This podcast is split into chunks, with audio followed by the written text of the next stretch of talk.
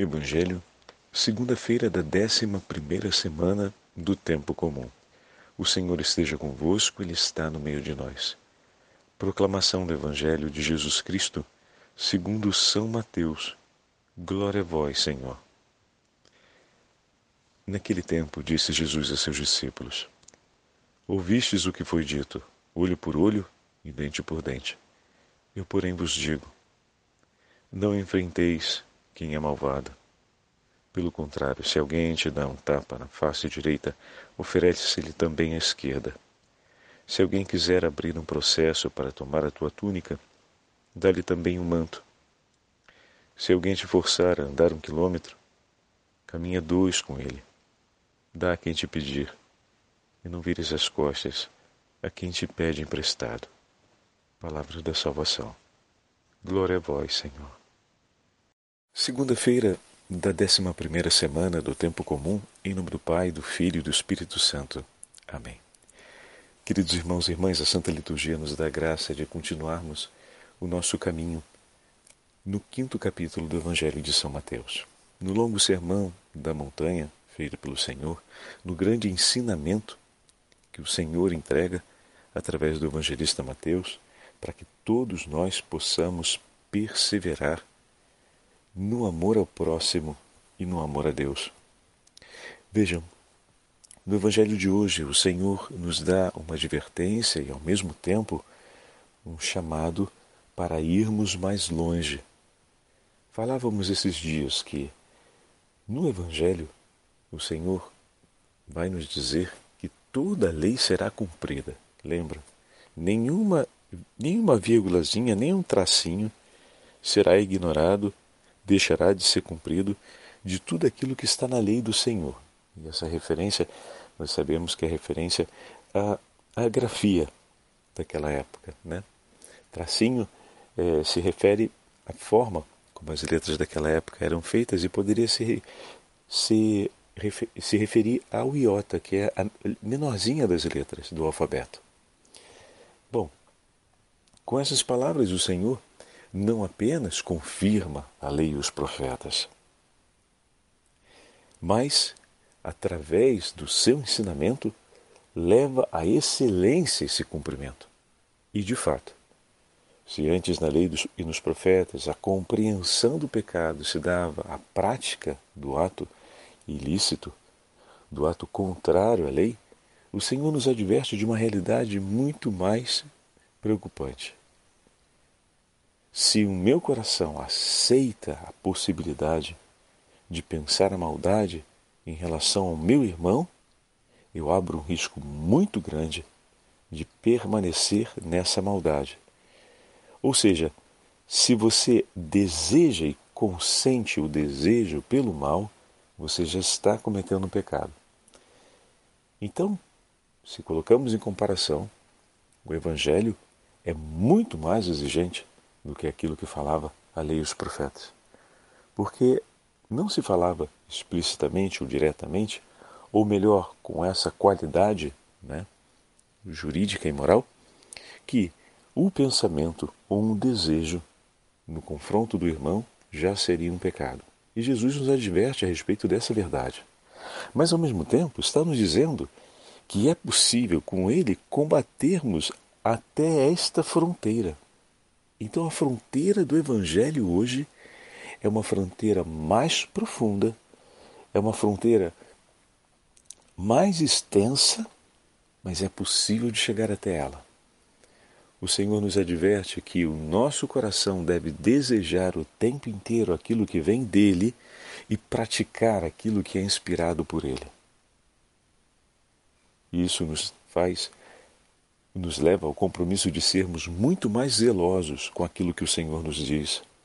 E, ao mesmo tempo, nos leva a viver o amor com uma intensidade muito maior. Ouvistes o que foi dito: olho por olho e dente por dente. Eu, porém, vos digo, e aqui Jesus começa um novo, não um novo ensinamento no sentido de inédito, mas renovado. Não enfrenteis quem é malvado, que significa dizer: não se comporte como ele, não seja como tal. Não seja também tu um malvado para lidar com a maldade.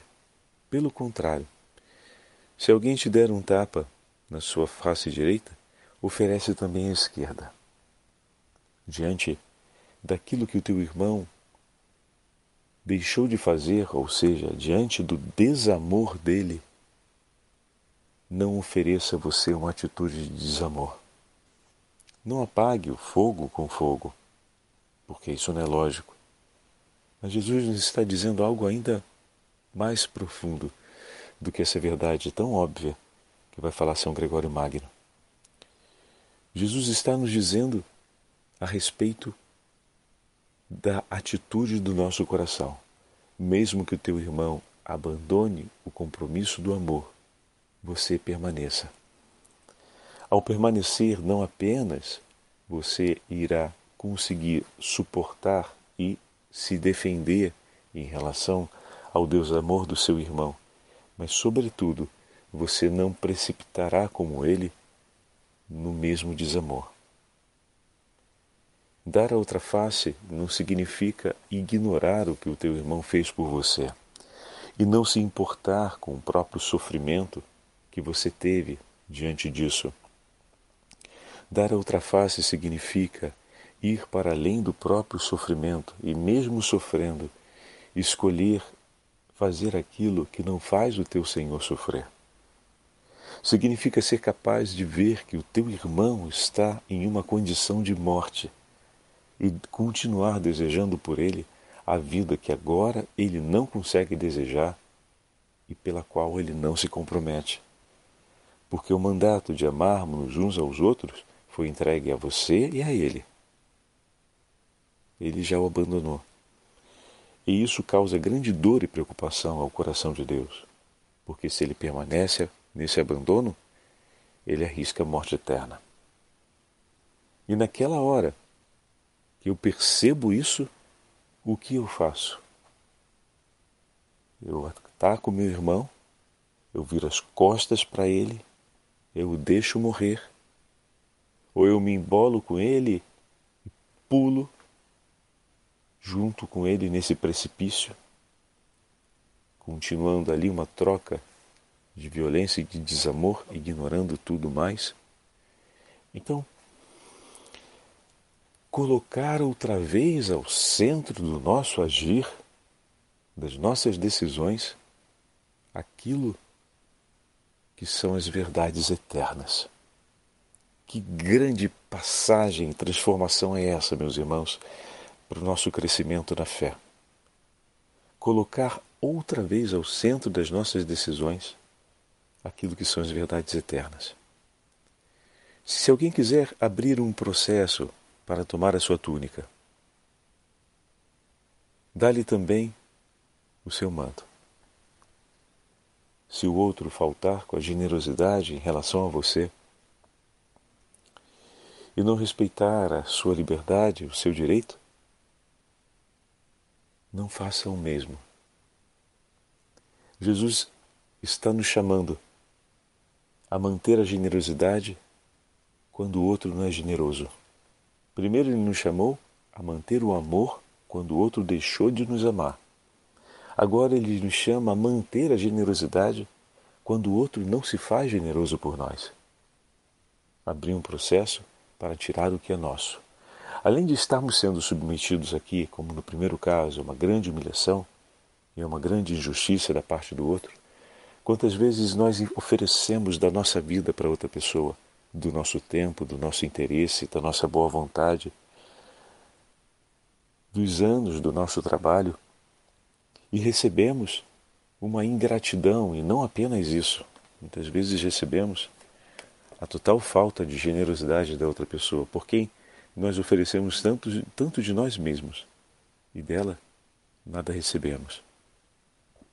Vem aquela vontade de desistir de ser bom, de desistir de ser justo e de querer fazer a justiça com as próprias mãos. Mas antes do desejo de fazer a justiça com, com as próprias mãos, no nosso coração entra aquele desejo de deixar de ser bom. Deixa de ser bobo, deixa de ser otário, deixa de ser estúpido.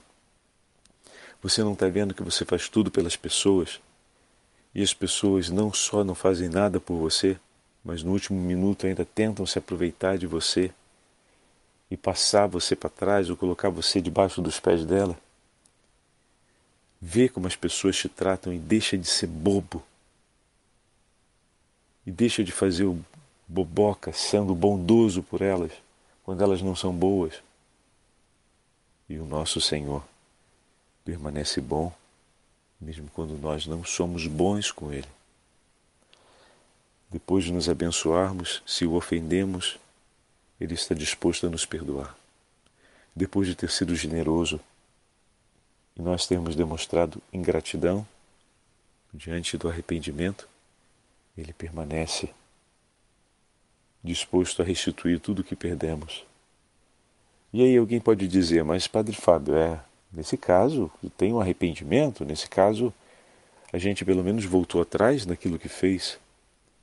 E você acha que você conseguiria estar vivo e a sua vida conseguiria estar dando certo depois de tudo que você fez contra Deus e contra o próximo, se Ele ainda não tivesse te abençoando, mesmo depois de tudo? Se Ele não se importasse com você, depois de todo o pecado e ofensa que você cometeu na cara dele, você acha que Ele lhe, lhe daria outra vez a graça de estar por mais um dia vivo? Depois de todo o mal que você cometeu a Ele, mesmo sem ainda ter o arrependimento no seu coração.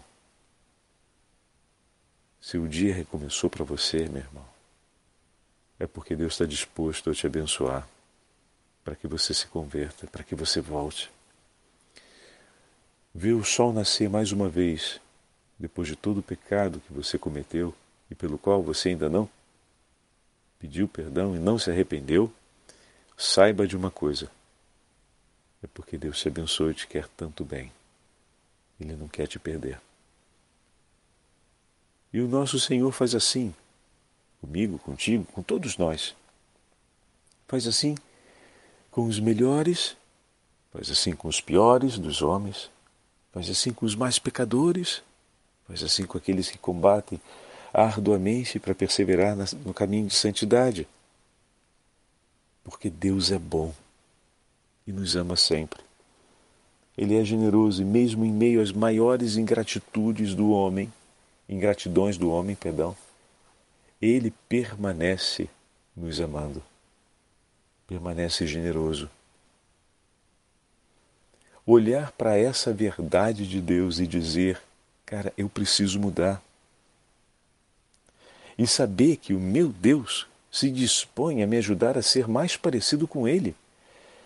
E não dizer isso não é para mim, isso é muito difícil, ai, não dá, mas isso é coisa de Jesus, como pode ser? Nem todo mundo consegue, deixa como está. Sem essa.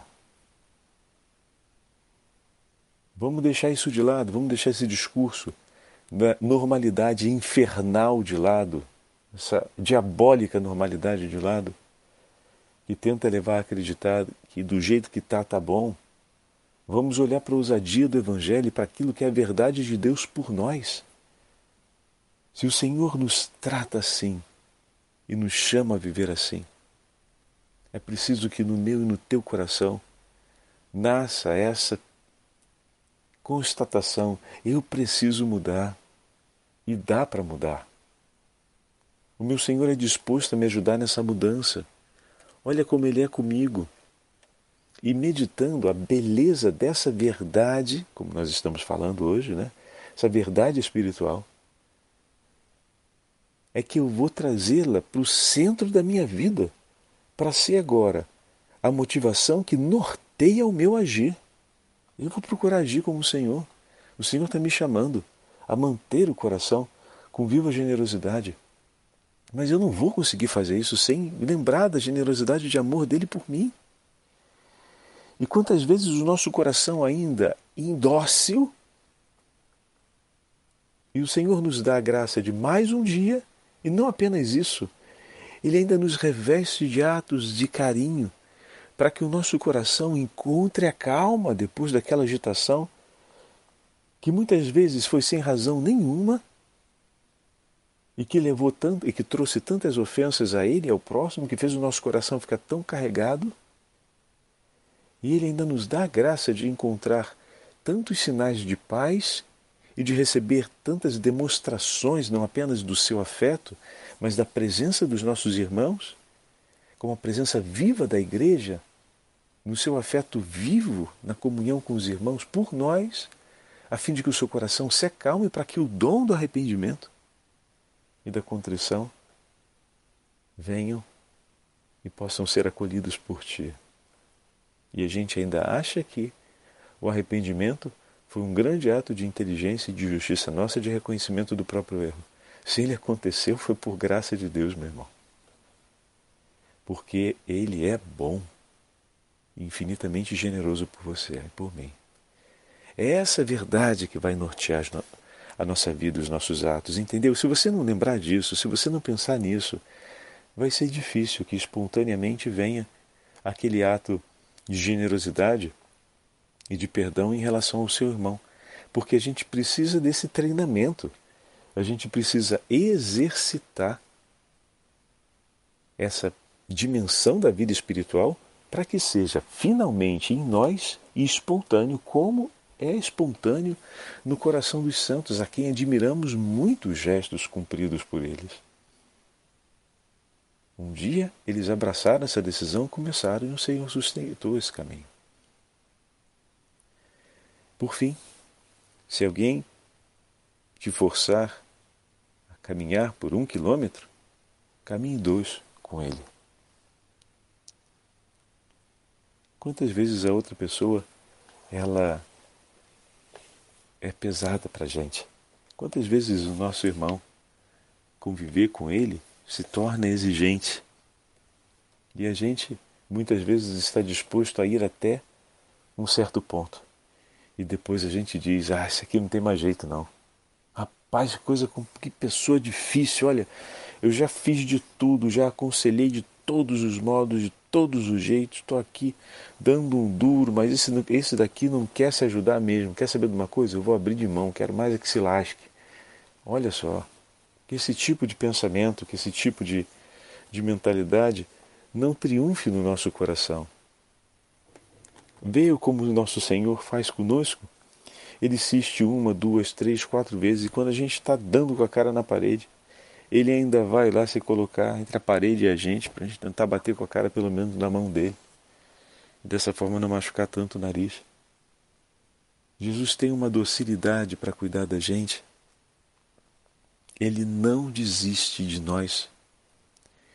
E uma grande tentação que acontece é quando se torna difícil cuidar do nosso irmão. Vira a vontade de desistir disso, e de não querer mais se aplicar por isso, apontando para o fato de que o outro não se interessa ou não consegue se comprometer por muito tempo com aquilo pelo qual se interessa. E nosso Senhor, que conhece o limite do nosso coração, permanece por nós pela nossa inteira vida, até o dia em que estivermos junto com Ele o Senhor nos escolhe.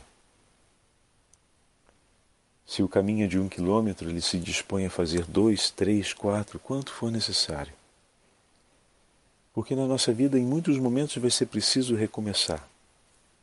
E Ele é disposto a recomeçar conosco cada vez que for preciso. Ver e lembrar disso que o Senhor faz e fez por nós é o que vai me ajudar a colocar no centro da minha vida essa verdade para que eu mude o meu modo de pensar e o meu modo de agir. Do contrário, a gente vai sempre parar no máximo do altruísmo, que o altruísmo vai até um certo ponto. Vendo que não tem um resultado ali, até o mais altruísta dos altruístas se cansa e pode arriscar de desistir. E para que a gente não caia nessa realidade, é preciso que essa, essa verdade do Evangelho possa estar outra vez na centralidade do nosso coração, como norteador dos nossos passos, das nossas decisões. Por isso, peçamos ao Senhor a graça de termos sempre a força do Evangelho, as Suas palavras, como o norte da nossa vida, mas, sobretudo, peçamos hoje também a potência do Espírito Santo para que o nosso viver seja um memorial constante dessas verdades, a fim de que, lembrando a forma como o Senhor cuida de nós e rendendo a Ele graças por isso, possamos também nós escolher cumprir os mesmos atos e com a mesma medida esses atos que o Senhor cumpriu por nós, possamos cumprir por nossos irmãos.